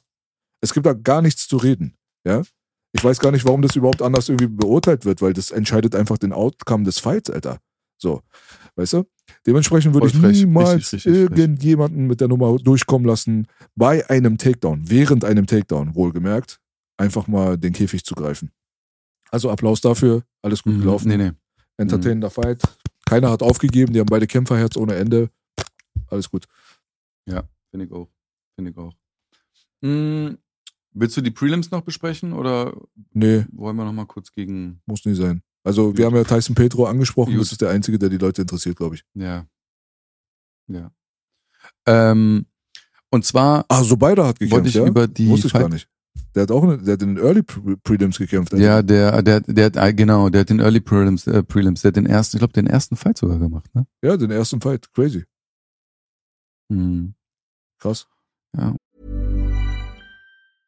I'm Sandra, and I'm just the professional your small business was looking for. But you didn't hire me because you didn't use LinkedIn jobs. LinkedIn has professionals you can't find anywhere else, including those who aren't actively looking for a new job but might be open to the perfect role, like me. In a given month, over 70% of LinkedIn users don't visit other leading job sites. So if you're not looking on LinkedIn, you'll miss out on great candidates like Sandra. Start hiring professionals like a professional. Post your free job on linkedin.com/people slash people today. Uninteressant halt, ne? Split Decision Ähm, und hat verloren. Na gut. Ja. Äh, ja, also die Fightcard äh, äh, Strickland gegen Imavov fand ich sehr geil. Also ich bin dann sehr starker Fan von den Franzaken, von den lieben Franzosen aus Paris, äh, MMA Factory. Äh, ich habe so meine erste Berührung mit denen 2019 habe ich mit denen gemacht, weil ich habe da was gefilmt. Da hat der Lapilus damals gegen Max Koga in Berlin gekämpft und da war ich das erste Mal da. Und da habe ich auch den Imamov äh, getroffen und äh, alle, wie sie heißen. Äh, Cyril Gahn und bla bla bla. Ja? Schieß mich tot. Äh, und dadurch, dass ich selber so ein Boxing, äh, Striking-affiner Typ bin, äh, hat mich das natürlich voll angesprochen, weil die halt genau so, wie ich mir das vorstelle, kämpfen. Ja. Mhm. Sehr intelligent, sehr technisch, sehr gutes Striking, sehr gute Ringer, Defense Skills, sehr gute, also sehr MMA-last. Die machen einfach MMA. MMA, ja. Keine Einzeldisziplin. Und der Erfolg spricht für sich. Der Nasruddin hat ein sehr starkes Striking, sehr gutes Boxen. Der letzte Kampf, gegen den er gewonnen hatte, war gegen den Barclay. Auch ein sehr geiler Fight in Paris gewesen. Er hat gegen Strickland A, ihn glaube ich sehr unterschätzt, weil der Strickland sehr unorthodox war. Also er ist lange nicht so technisch wie der Imavov. Aber der hat sich dann irgendwann mal in dieses Boxen ein, kennst du das, wenn Leute dann einfach anfangen, ihr vergessen, dass sie Kicks haben und Tritte und Frontkicks und tausend anderen sich dann ins Boxen ver äh, verbeißen. Und es war so ein bisschen bei, bei, bei Nasruddin war das so, der Imavov.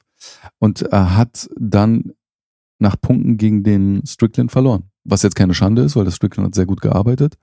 Aber mh, das hat der Imavov, glaube ich, ein bisschen unterschätzt. Ich weiß nicht, du hast, du, hast du die Fightcard gesehen gehabt? Ja, klar. Ich gucke alles. Hm. Also wirklich fast Alles. Fast Rest. Fast weiß alles. fast alles. Ich Fast revidiere. Ja, also es, es kommt schon ab und zu mal Ich so, so eine super. Stinkercards, die lasse ich weg, aber das ist ein Prozent. Mhm. Und was ich halt auch an der Fightcard noch interessant war, war der Roman, Roman Kopilov äh, und der Umar Nurmagomedov. Das ist so meine Picks aus dieser ganzen Main-Card von der Fightcard, die ich auch geil fand und auch interessant fand, vielleicht auch die Leute, die dort gekämpft haben, so die nächsten interessanten Leute ihrer Gewichtsklasse zu werden. Mhm, Okay. Ja, in der Elite, in der Elite-Runde.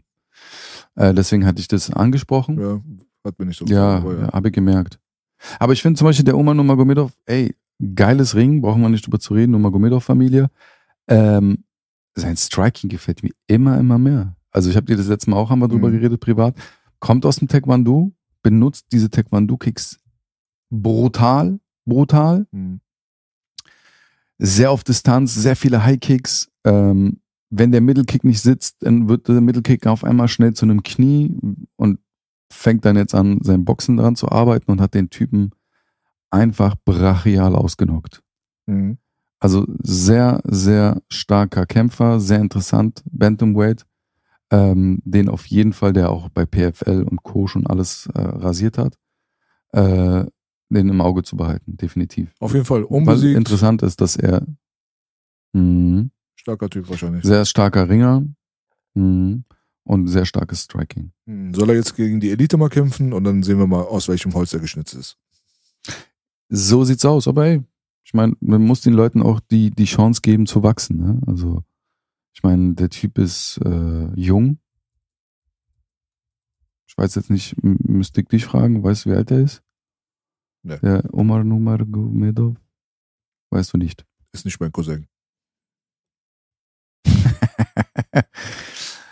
Ja, und äh, was ich noch zu dem Jahr sagen wollte, weil du hattest ja vorhin gesagt, dass du nicht so fandest, dass so interessante Sachen da sind. Nee, Mann. Also äh, hier, ich fand den Teixeira gegen Hill. du hast jetzt Teixeira aber eine Fight Hill? Night, hast du ja aber ausgelassen. Und zwar, das ist die, die wir letzte Woche gehabt haben. Welche? Und daran merkt man, dass ich recht gehabt habe. Ah, Lewis gegen Luis. Spivak. Wer, wer, will, wer will das sehen? Ganz ehrlich. Also mal abgesehen davon, Ja. dass ich den Nee, Hauptkampf nicht mal recht. sehen wollte, aber der ganze andere Scheiß, der auf der Karte drauf war, ich meine, was soll das? Wollt ihr mich verarschen? Das macht keinen Spaß. Ja. Also es sind so Ja, diese Fightcards, wo Lückenfüller. ich mir denke, Lückenfüller. mach doch einfach eine Fightcard weniger. So, weißt du, verteil die auf die größeren Mhm. Fightcards, Nee, diese voll Kämpfe, und dann ist gut. Oder gib mal ein, zwei, ein bisschen wenigstens so, weißt du, Zuckerstückchen rein in den Tee, Alter. Ich meine, was soll das? Will keiner sehen. Mhm. Mhm, richtig. Aber der Teixeira-Kampf war ja vorher schon. Das war jetzt Richtig. letzte Woche, weil das war jetzt am 22. Januar Teixeira Hill, ne? Genau, Ja. genau. Das war stabil, das war okay. Ja. Das war es definitiv. Ja, aber dass ich mir fünf Runden lang angucke, wie noch ein Cut im Gesicht eines 42-Jährigen aufgeht. So. ich meine, das war auch irgendwann einfach so ein bisschen anstrengend zuzugucken. Es war nicht seine Glanzleistung, Mhm. es war so eine Glanzleistung vom Herzen her, vom Kampfgeist her, aber keine Glanzleistung im kämpferischen Bereich. Glover ist einfach jetzt mittlerweile älter geworden. So, das sieht man einfach. Ich kann mir nicht vorstellen, dass ein Glover, der damals in die UFC gekommen ist und gegen John Jones gekämpft hat, dass der diese Probleme gegen Jamal Hill hätte. Das kann ich mir nicht vorstellen. Jamal Hill ist kein schlechter Mhm. Fighter, bitte nicht falsch verstehen, ja. Also der ist ein aufstrebender Prospect, Mhm. definitiv in dieser Light Heavyweight Division, Mhm. aber es ist nicht mehr diese Prestige-Division wie damals. Das muss man dazu nochmal sagen. Wenn Jamal Hill jetzt irgendwie einen ordentlichen Fight irgendwie hin, hinlegen wollen würde, würde ich als Gegner zum Beispiel sagen, Jiri Prohaska oder halt auch ein Ryan Span. Die bieten auf jeden Fall gute Stand-Up-Fights mit ihm, aber die sind alle nicht Elite in meinen Augen. So, die sind einfach nur in der glücklichen Position, dass der Motherfucker überhaupt John Jones einfach diese Division verlassen hat aus Langeweile. Mhm. Ja, voll. Gebe ich dir recht. Es ist nicht, wie du es schon gut gesagt hast, es ist nicht die Prime-Zeit vom Halbschwergewicht. Nee. Da hast du gerade mehr im Schwergewicht und im, Mittel, im, im Mittelgewicht und im Welterweight mehr Action. Ich würde sagen, dass Ähm, Schwergewicht mindestens genauso zweiter scheiße Kampf. ist, aber ja. Warum? Schwergewicht. Cyril Gahn, John Bruder. Jones. Oder ja, John Jones ist kein Schwergewichtler. Der kommt jetzt da rein, um die Sache aufzumischen. Aber Francis Ja, Ngannou meine hat gerade die Ja, ja, einfach die Organisation verlassen. Ja, jetzt ja, richtig. Und Aber jetzt haben davor wir war noch sie interessant. Stipe Also, Miocic äh, wird wahrscheinlich nie wieder kämpfen. Wenn er, kein, wenn er keinen Titelkampf bekommt, dann kämpft er nicht mehr. Der Mann ist jetzt mittlerweile älter geworden, hat eine lange Pause hingelegt. Die Schwergewichtsdivision ist eigentlich nur so, sind eigentlich untalentierte Fleischberge. Und deswegen kommt ein John Jones jetzt in die Schwergewichtsdivision und wird den allen mal zeigen, Alter, wo der Hammer hängt. Wenn er, äh, wenn er auch nur noch 80% von dem John Jones ist, der damals die Light Heavyweight Division verlassen hat, dann wird er den Boden wischen mit diesen Leuten. Das, das ist den Leuten, glaube ich, gar nicht klar, Alter, was da für ein riesengroßer Unterschied ist, gerade im Skill-Level. er soll erstmal Cyril Gahn schlagen. Das ist auch seine härteste er Herausforderung. Viel zu tun? Ja, hat er erstmal viel zu tun und dann werden wir sehen. Bin ich mal gespannt. Ähm, um das vielleicht auch ein bisschen abzukürzen, deswegen gehe ich gerade so, gebe ich gerade so ein bisschen Gas. Äh, auch einer meiner Lieblingsnamen, die ich liebe auszusprechen. Fige, Figuero Figueredo. gegen Moreno. Fige, was? Fige, was? Figge die Was, was? Figge die alle. Jetzt du Dickel Double Chisel. Ja, so. Der Figuerero, Figuerero gegen Moreno. Einen. Ey, es kommt mir, kommt mir in, aus den Ohren mittlerweile. Also ein viertes Match zu machen und ich glaube, das sogar hintereinander. Oder haben die zwischenzeitlich mit anderen Leuten gekämpft? Ich glaube nicht. Die haben viermal hintereinander gekämpft, oder? Mhm. Digga, Alter, was ist das? Du kämpfst zwei Jahre lang gegen die gleiche Person, Alter. Aber das waren Naja. geile Fights, Alter. Die waren übertrieben. Also der vierte Fight Es war ein bisschen einseitig, Ja, aber ja. Ja, fand ich aber auch verdient. Ich bin immer von Anfang an Moreno-Fan gewesen in diesem ganzen Konflikt. Aber ja, Hm. be- berechtigt und der werden wir wahrscheinlich nicht mehr sehen, der, weil der Bruder äh, Figueredo geht hoch, eine Gewichtsklasse. Ja, wurde mal Zeit. Also der, der er. bringt sich ja fast um. Also es ist ja nicht mehr witzig. Ich habe da ein Bild gesehen vor der Waage. Da, da konntest du, also se- seine Muskelfasern hatten Muskelfasern. Kennst du das? Wenn jemand schon so aussieht, so als wenn sein, seine Muskeln so, als wenn die Risse haben, Ja, so weil er so dehydriert ist schon, das macht Mhm. überhaupt gar keinen Sinn mehr. Also wie, Mhm. was, wie, was willst du denn für eine Leistung dann auch abrufen? Das hat gar keinen Sinn gemacht. Das ist einer der Gründe Ja, dafür, warum dieser ja. Kampf so einseitig war, bin ich absolut überzeugt davon, ist, dass Figueredo sich einfach regelmäßig selbst tötet, um dort in diesen Oktagon reinzukommen. So. Ja. Deswegen richtige Entscheidung. Dann muss ich mir dieses Match auch nicht mehr geben. Äh, Burns gegen Magny. Oh, äh, das, da geht ein Traum in Erfüllung. Also ich muss dazu sagen, ich hate Neil Magny nicht mehr so, so krass wie früher. Also es war einer meiner so Hm. most hated Kämpfer innerhalb der letzten fünf Jahre war absolut Neil Magny. Absolut, ja. Weil keine Finishing Power, immer, wie soll ich das sagen? Also es ist immer so, so, man grindet sich da irgendwie so durch, so, weißt du? Aber es ist keine Hm. spektakuläre Sache zu erwarten, wenn Neil Magny irgendwo in den Oktagon steigt. Ist ein ganz, ganz äh, lieber Kerl wahrscheinlich, ein Ex-Soldat und ist vielleicht auch ein sauberer Mensch, aber seine Fights sind einfach Schnarch, ja, Todesschnarch. Außer er kriegt aufs Maul, wie damals von Santiago Ponzinibbio. Dann hat man sich gefreut, jawohl. So, weißt du? Oder Rafael dos Anjos, der ihn damals halt irgendwie in den Arm Triangle Choke gepackt hat, hat man sich gesagt, geil. Jedes Mal, wenn Neil Magny aufs Maul bekommen hat, war der Kampf gut. Jedes Mal, wenn Neil Magny gewonnen hat, haben wir alle eigentlich mh, verloren, weil wir eingeschlafen sind fast. Aber seine Fights so innerhalb der letzten drei, vier Fights, die waren sehr viel actiongeladener. Das wollte ich eigentlich damit sagen. Da hat Neil Magny auf jeden Mhm. Fall gezeigt, so, ah, okay, es geht auch anders, ja. Und dann hat er dann auch Submission Dars Choke bekommen und bla bla bla. Jetzt kommt Gilbert Burns und äh, nimmt sich einfach sein Geld mit nach Hause und hat nicht mal geschwitzt. Das war schon auf jeden Fall eine heftige Leistung.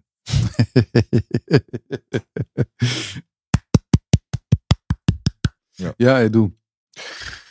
Ähm, ja, Gilbert Burns ist ein krasser Motherfucker. ja, Er ist nur zu klein für die Division. hundertprozentig. Ja. So, der Rest ist mir eigentlich, äh, geht mir, ähm, tangiert mich peripher. Ja, aber es gibt ja andere Stories. Der Johnny Walker langweilt mich. Ja, ey, Johnny Ja, Walker. ah, aber- genau, andere Stories. Johnny Walker, aber, Ja, aber ich mag ihn nicht. Ja, ja ich, das ja, kann ich, sein. also mag ja. ihn nicht, nicht mögen, persönlich nicht mögen, aber ich, Ja. es- ich finde ihn uninteressant, so. Okay. Ja, er hat eine Zeit lang mies abgekackt, äh, abgekackt gehabt, so in der UFC, aber hat halt seinen Weg dann wieder nach oben sich jetzt erkämpft. Und ist doch okay. Also die Light Heavyweight Division, die braucht halt auch Gesichter so. Ja, weißt du? voll. Ja, nee, nee, voll. Definitiv. Jeder hat seine Daseinsberechtigung. Ich meine, jeder, der bei der UFC kämpft und so lange bei der UFC, kämpft- äh, Bruder, darüber brauchen wir nicht zu streiten, dass der stark ist oder dass das krasse Typen sind. Aber Hm. Stile, äh, Charaktere, das sind alles Faktoren, die ja dann ausmachen, wem du magst oder wem du gerne verfolgst und wem nicht. Richtig. Ja, äh, ich meine, du hast ja auch wahrscheinlich schon sehr viel überlebt, so Schlägereien und so mitbekommen, gesehen. Äh, aber es ist halt immer wieder hart, äh, wenn man irgendwie einen sehr großen, breiten Mann sieht, der einer Frau eine Kelle gibt. Ist immer schon beeindruckend. Achso, das Dana White Beziehungsweise ich finde es auch immer wieder lustig. Ja. Ja, richtig. Hm. Was, ist, was hältst du denn davon? Viele haben ja behauptet, dass äh, das auch so eine PR sein soll für diese Slap äh, Organisation, die jetzt über die UFC läuft, Eher als Joke. wo die sich Das doch gegenseitig gesagt, geben. Da gibt's auch. Okay, nee, ja, Ja. weiß ich nicht. ich. Nee, das war Weil ich muss ehrlich sagen, äh, es war keine richtige Schelle, die er ihr gegeben hat. Es war so ein. Oh, jetzt wird's gefährlich. Jetzt relativierst du hier häusliche Gewalt. Ne, Saman? Ja? Nein. Willst du die. Woken wieder Hm. auf uns hetzen? es geht doch, es geht doch, es geht doch darum, äh, also die Art der Gewalt. Natürlich ist es, ist es ein Abfuck und natürlich geht es gar nicht, was er gemacht hat. Aber das war keine Schelle, Alter. Was war das? War ein, Naja, doch. also du verstehst, was ich meine? Wenn so ein Typ so eine Frau eine Schelle gibt, Alter, Digga, da entsteht nichts mehr. Das sehen wir doch gerade bei diesem, bei dieser Promotion von der UFC, wo die sich gegenseitig slappen. Digga, die gehen K.O. auf Schelle, Alter. Ja. Auf Schelle. Also vor allem muss man dazu Und mal dann- sagen, das ist das Unnötigste, was ich jemals in meinem Leben gesehen habe. Ich weiß nicht, was diese Power Slap Scheiße soll. Ja, ja. Das ist die ganze Zeit im Feed Nee, von der richtig. UFC, Alter, ob das auf Instagram ist oder wie auch immer. Ich werde die ganze Zeit damit, Alter, belästigt. Mhm. Ich will nicht eine Sekunde von diesem absolut unnötigen Bullshit in meiner Timeline sehen in Zukunft, bitte. Schnell Richtig. absetzen, vergessen, Ja. dass es jemals stattgefunden hat. Ja, absolut. Läuft nicht. Nee, da gebe ich dir vollkommen recht. Also, ist, also es ist genau wie Bernacke. Am, am Anfang war ich so, es gibt geile Fights bei Bernacke, aber das ist mir zu blutig, zu cuttig, zu verletzungsreich. Das ist so, Ja, Mann. weiß ich nicht. Ich bin auch überhaupt kein Freund von noch Boxing. Die haben genau das Gegenteil von dem gemacht, was Mhm. sie machen sollten. Eigentlich normalerweise hätten sie einfach pures Boxen machen müssen mit MMA-Gloves. Hallo. Hm. So rum, nicht, Ja, ne, nicht die Handschuhe genau. wegnehmen. Diese großen Handschuhe, wo man Ja, sich ja. dahinter verstecken kann und schön, weißt du, Kissenfights haben kann, so Mhm. mit Doppeldeckung auf Boxer Mhm. und so weiter. Lasst das mal einfach bitte weg. Ganz Gebt den genau. Leuten mal kleine Handschuhe, vier Ja. Unzen, aber lasst sie nur boxen, damit auch die krassesten Ja. Leute rauskommen, dass sich auch die krassesten MMA-Boxer sich aus diesem Ding da entwickeln können. Hm. Aber dann hast du halt dieses Hm. so unnötig barbarische nicht, weil es ist doch klar, wenn Knochen auf Knochen trifft, wenn Knochen auf Haut trifft, Ja. da reißt es, da schwillt es. Und das ist doch genau das, was wir aus dem Sport eigentlich raushaben wollten. So. Deswegen habe ich es auch nie gefeiert, dass die UFC da sich so, nicht die UFC, man muss dazu sagen, dass die amerikanische Regelkultur, also die Unified Rules, dass sie sich da immer so wichtig gemacht haben. indem sie die Soccer-Kicks als Barbarei hingestellt haben, aber dann Ellbogen auf dem Boden erlaubt haben. Jeder weiß ganz genau, 90% von allen schlimmen Matten, die voll mit Blut getränkt sind, kommen durch Ellbogenschläge Mhm. auf dem Boden. Das ist nun mal so. Und die weiteren 10% kommen von Ellbogenschlägen im Stand. Es gibt fast nichts anderes, was Katz macht. Ja. Und dann sagen die da, öh, Ja. weißt du, ja, Soccer-Kicks, ganz schlimm und so weiter. Ja, aber am Stand kannst du volle Kanne Mirko Krokop, kannst du dann aber, weißt du, linken High-Kick in Richtung Cemetery kannst du dann verteilen und rechter High-Kick Richtung Krankenhaus. Das ist okay. Mhm. Habe ich nie verstanden, Schwachsinn. Mhm. Ja, vor allem auch diese Soccer-Kicks, auch das ganze Game nochmal verändern auf dem Boden, Positionierung. Ja, Ja. du. Aber gut. Aber da waren wir ja nicht. Wir waren bei der Schelle von Dana. Ja, richtig. Was, was ist deine Meinung zu dieser ganzen Geschichte?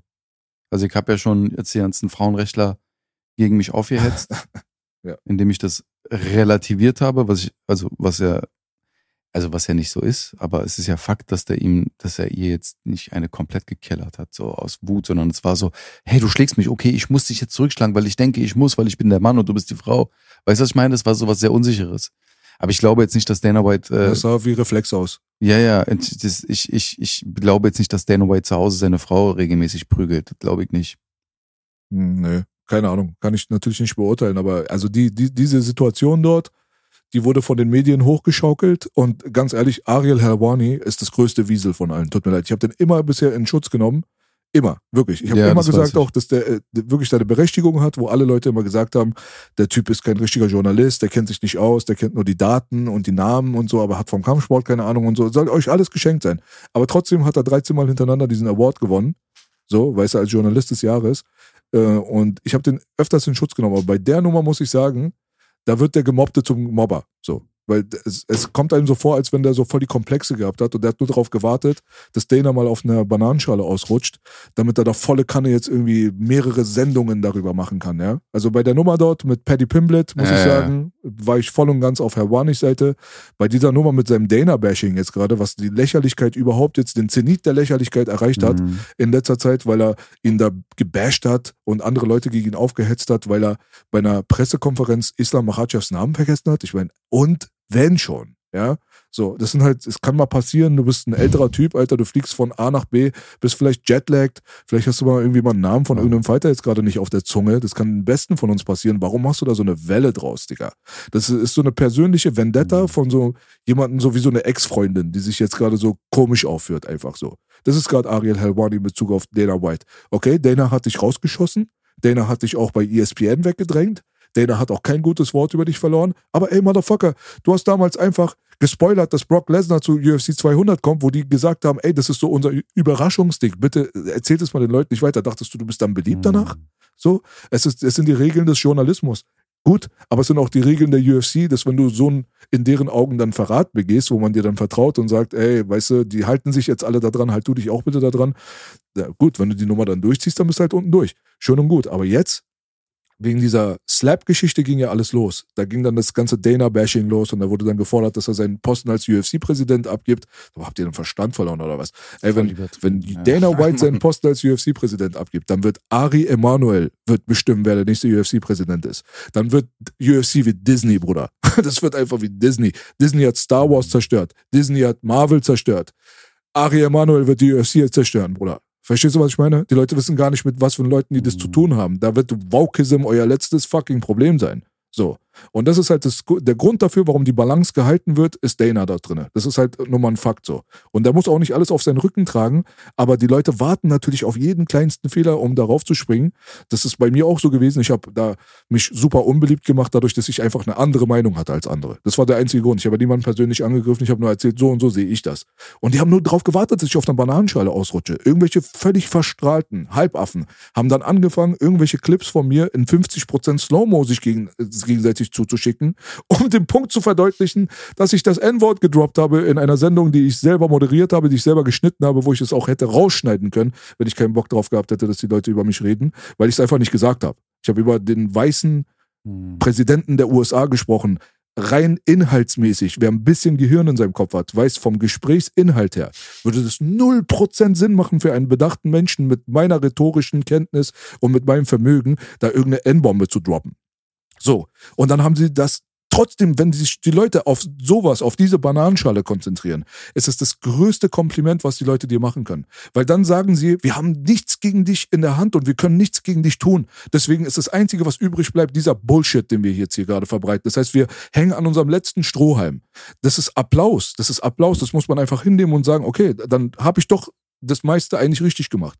Und deswegen habe ich es nicht verstanden, warum da das Canceling von Dana White gefordert wurde in einer Situation, wo er als erster angegriffen wurde. Hallo, das ist der Punkt bei der ganzen Nummer, den ihr irgendwie nicht gecheckt habt. Die sind seit 800 Jahren miteinander verheiratet, haben mehrere Kinder miteinander. Das ist deren Privatleben. Die sind besoffen in Las Vegas, Bruder. Sie hat ihn geschlagen. Habt ihr das alle nicht mitbekommen oder was? Mhm. Das gab ein Video davon. Ich meine, wie dumm muss man sein? Es gab ein Video, du kannst es dir selber reinziehen. In Zeiten von Gleichberechtigung und so weiter ist es noch wichtiger, dass man festhält, dass Gewalt von Frauen gegenüber Männern genauso inakzeptabel ist wie Gewalt von Männern gegenüber Frauen, wenn man sich da schon so wichtig macht und die Moralkeule schwingt, ja? Wenn sich zwei, wenn sich ein Ehepaar mal kurz auf die Fresse haut und die lieben sich danach dann wieder, Mann, was interessiert's mich? Geht mir am Arsch vorbei. Das ist doch deren Privatleben. Gut, mhm. öffentliche Person und so weiter wenn man die Debatte jetzt schon hier aufmacht, dann muss man halt ganz klar festhalten, dass sie ihn geschlagen hat und er aus Reflex besoffen einfach ganz leicht irgendwie einen Slap, wie du schon gerade bemerkt hast, das war nicht Power Slapping, K.O. Slapping, Motherfucker Slapping. Da hat sie da eine zurückbekommen. Ja, gut. Ist keine schöne Situation, vor allem für die Familie selber wahrscheinlich nicht. Die haben Kinder, die das mitbekommen haben. Es wird in den Medien ausgeschlachtet. Mhm. Die haben sich ausgesprochen. Danach war ein Tag später schon wieder Friede, Freude, Eierkuchen anscheinend bei denen. Kann ich nicht so, so beurteilen, aber so wie das halt irgendwie berichtet wurde. Und ihr macht da draus jetzt so ein Dana White muss seinen Posten als UFC-Präsident verlieren? Was zum Teufel geht in eurer Matschbirne vor sich? Also ich verliere wirklich so das Letzte ja, an Respekt noch mittlerweile für die Gemeinschaft heutzutage, die auf Political Correctness macht, die auf korrekt machen, auf Moral machen und so weiter. Ey, fasst euch mal an die eigene Nase. Wenn man mal bei euch graben würde, was ihr für Leichen im Keller habt, oder? Da sind nicht nur Skelette, Alter, da sind so irgendwo, Alter, abgestümmelte Finger nur noch übrig und so. Die Skelette, die sind nicht mal mehr verbunden. So, bei den meisten Leuten würde sowas bei rauskommen. Das ja. merkst du immer wieder. Die, die die größte Schnauze haben in Bezug auf Moral, haben die meisten Leichen im Keller. Ja, ja du, merkst halt, es ist was, es ist halt natürlich was Persönliches, gerade bei den beiden. Und das sind halt Leute, Digga, da, da laufen so viele, da spielen so viele Faktoren, Interessen, keine Ahnung, Politik, Geld.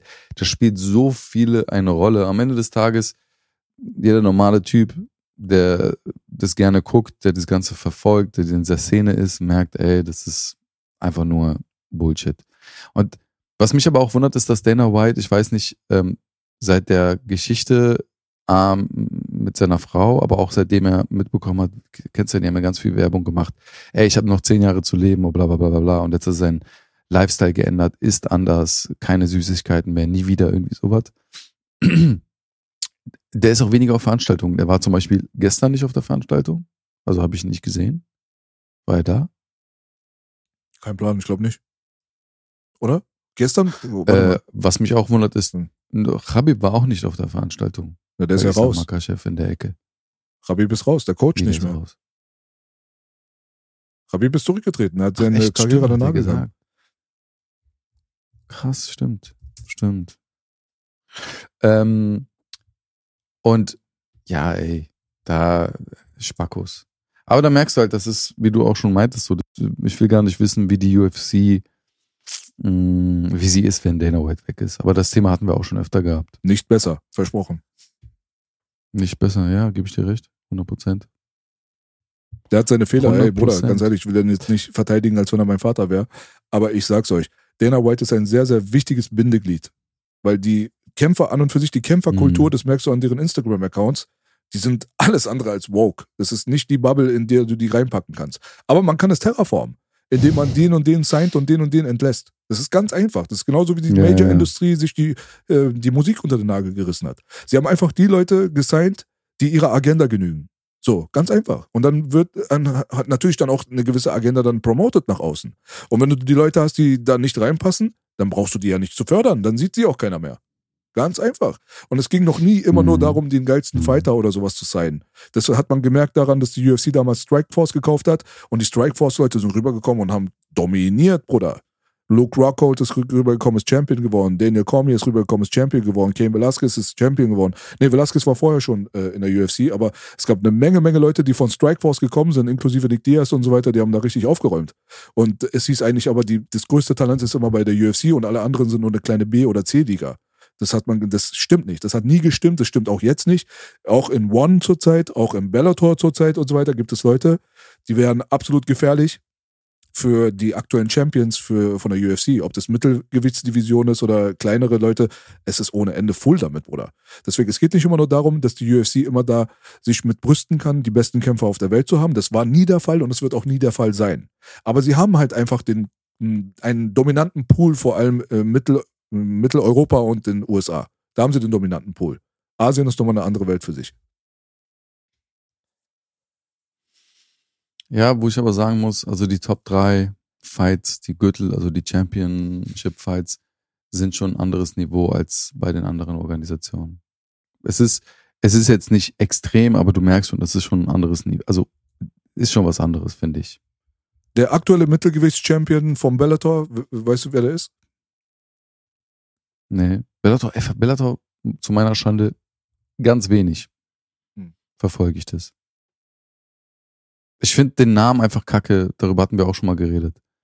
Äh, ich finde das Logo nicht so cool, ich finde die Aufmachung nicht so cool. Es ist natürlich nochmal was anderes. Äh, wir sind einfach anders programmiert, glaube ich auch. Alleine durch das ganze Marketingmonster von der UFC. Aber ich finde rein technisch, weiß ich nicht. Finde ich, das sind die bei der UFC schon ganz oben. Ist schon Champions, legitim Champions League.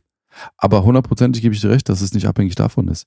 Und guck mal, es kommen ja neue Organisationen wie die PFL, die jetzt sagt, ey, die wollen eine Liga, scheinbar ist ja schon seit längerem im Gespräch, dass die eine, Entschuldigung, eine richtige Liga machen, eine internationale.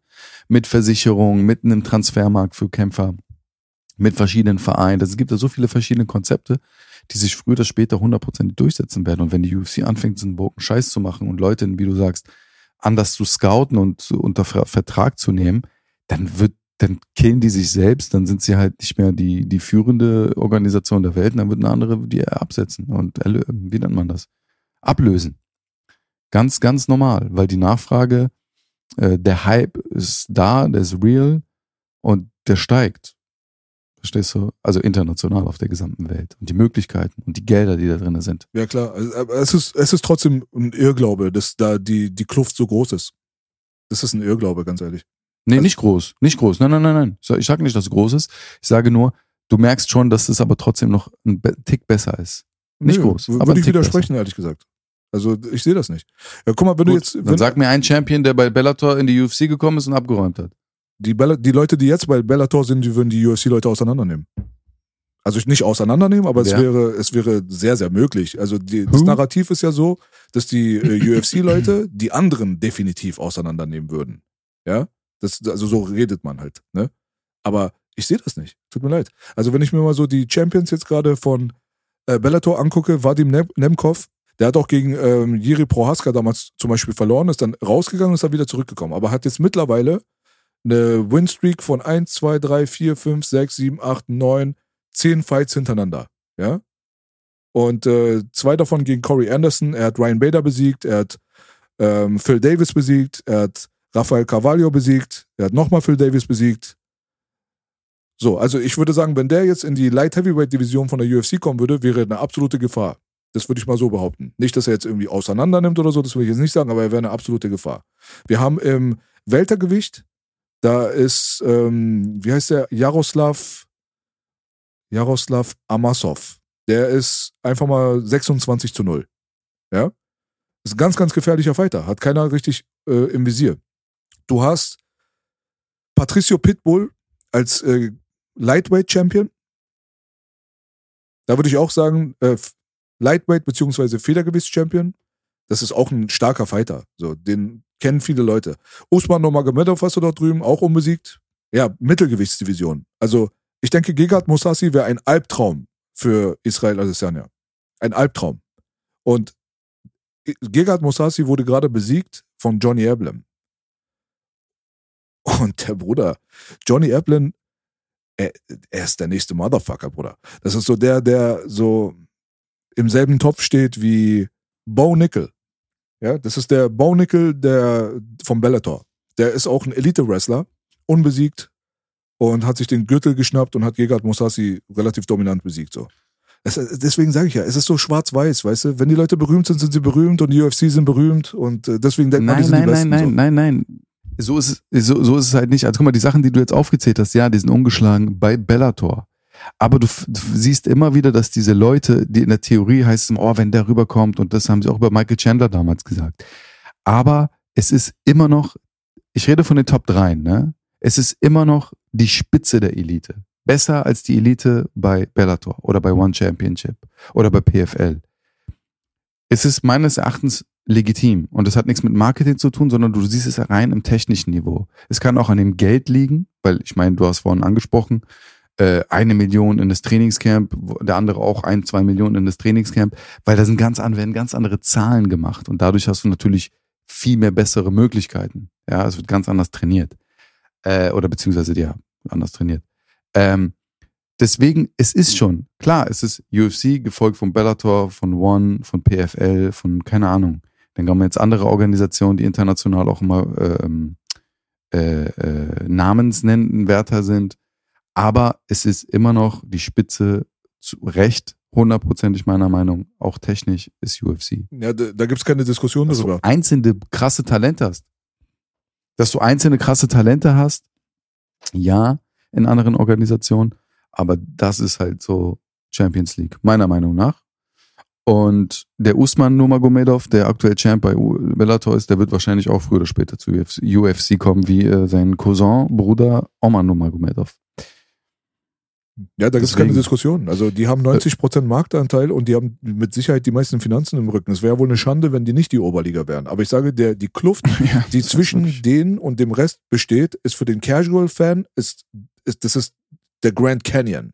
Und in Wirklichkeit ist es aber das Tal bei Liebenwald. So, ja, natürlich. Das, ist, das will ich einfach nur damit sagen. So, der normale Warst Fan, du schon mal in diesem Tal? ja, da war ich schon sehr oft, hab da die- dieses Arschloch äh, Sunshine-Ding da ausprobiert. Kennst du das? Wenn du so Beine breit einfach dein Arschloch sonst, damit du Vitamin D-Push bekommst, oder?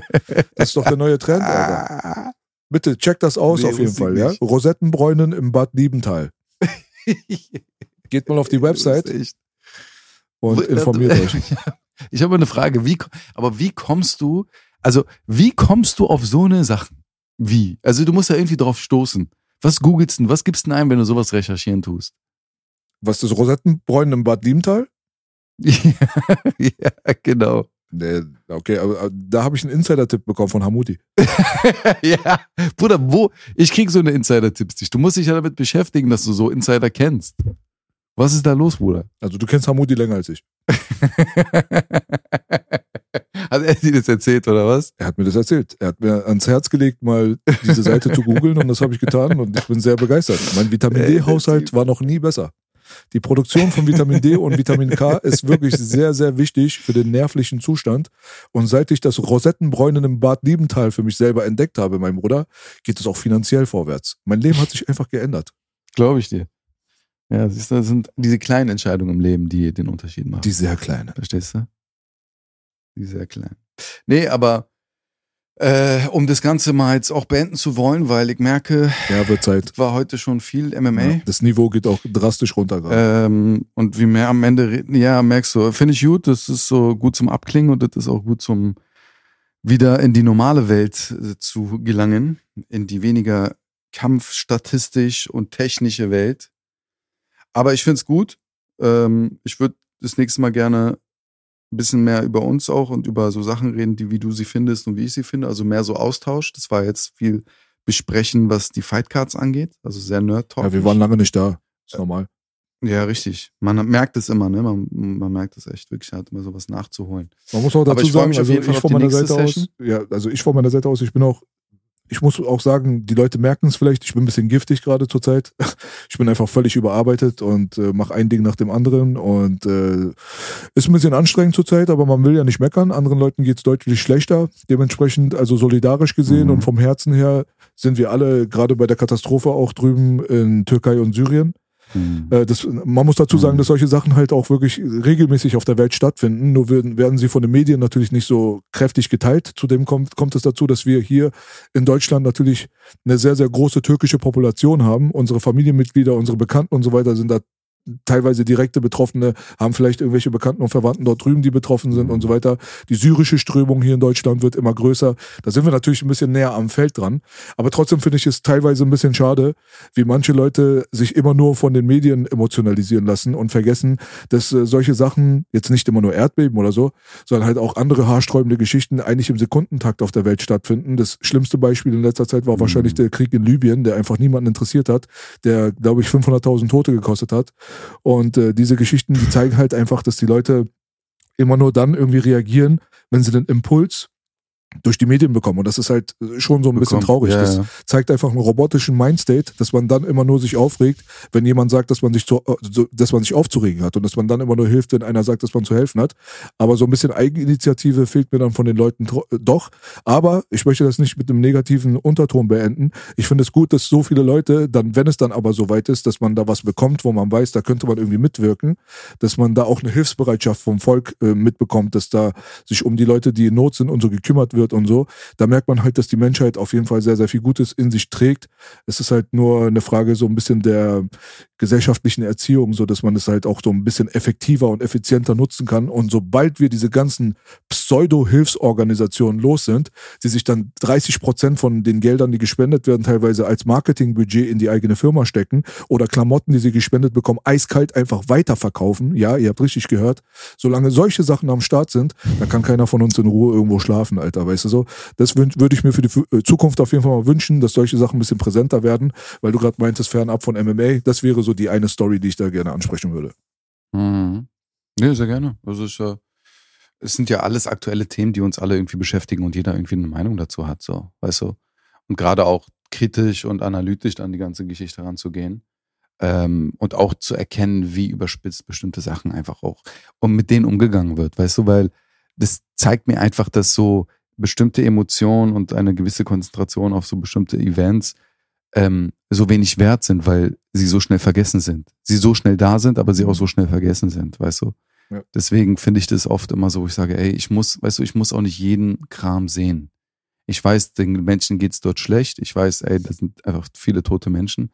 Aber Dicker, ich muss nicht tausendmal sehen, wie, wo der Spendebus ist. Ich muss nicht tausendmal sehen, wie ein Kind vergraben die Hand von ihrem Vater hält. Weißt du, das sind so Sachen, wo ich dann auch so, wo ich sage, okay, es ist gut, dass sie das alle teilt und macht, aber ein bisschen mehr Ehrlichkeit auch in der ganzen Geschichte, weißt du? Mhm. So sehe ich das.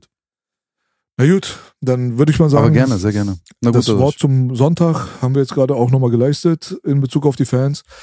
Mhm. Leute, wir sind äh, auf jeden Fall zurück und wir werden das Ding definitiv sehr viel regelmäßiger betreiben, als es bis jetzt der Fall war, dadurch, dass wir die neuen Möglichkeiten hier haben und dass es halt ähm, eine so eine kleine Konversion in Richtung Audio-Streaming gerade gibt von unserer Seite aus, was das Format angeht. Trotzdem äh, denke ich mal, ja, hoffe ich mal, dass das Gespräch euch nach wie vor Bock gemacht habt. Unterstützt uns auf jeden Fall, indem ihr teilt und den Leuten erzählt, dass dieses Format existiert. Unterbreitet die schöne Neuigkeit, dass wir gekommen sind, um zu bleiben und regelmäßig auch Sachen bringen werden. Ne? Und das letzte Wort gebe ich dann an dich, mein gut aussehender Freund aus Abadan, Saman Darwish. Vielen lieben Dank. Vielen lieben Dank aus Mausandaron. Ja, gut, ist ja dasselbe. Ähm, und ja. äh, nee, vielen Dank. Also ich freue mich auch. Wie gesagt, mir macht es immer Spaß. Und gerade wenn man so länger nicht gesprochen hat, äh, habe ich schon gemerkt, wir haben uns so ein bisschen sehr viel zu sagen gehabt. Aber nee, ich freue mich drauf, ich bin gespannt. Ich wünsche mir vom tiefsten Herzen, dass wir das hinkriegen, äh, regelmäßig Content zu schaffen äh, und das erstmal kontinuierlich und gucken, wie das Ganze für uns anläuft, wie es machbar ist und in welche Richtung sich das entwickelt. Ja, Wollitsch. In diesem Sinne ein schönes Wochenende und Peace bald.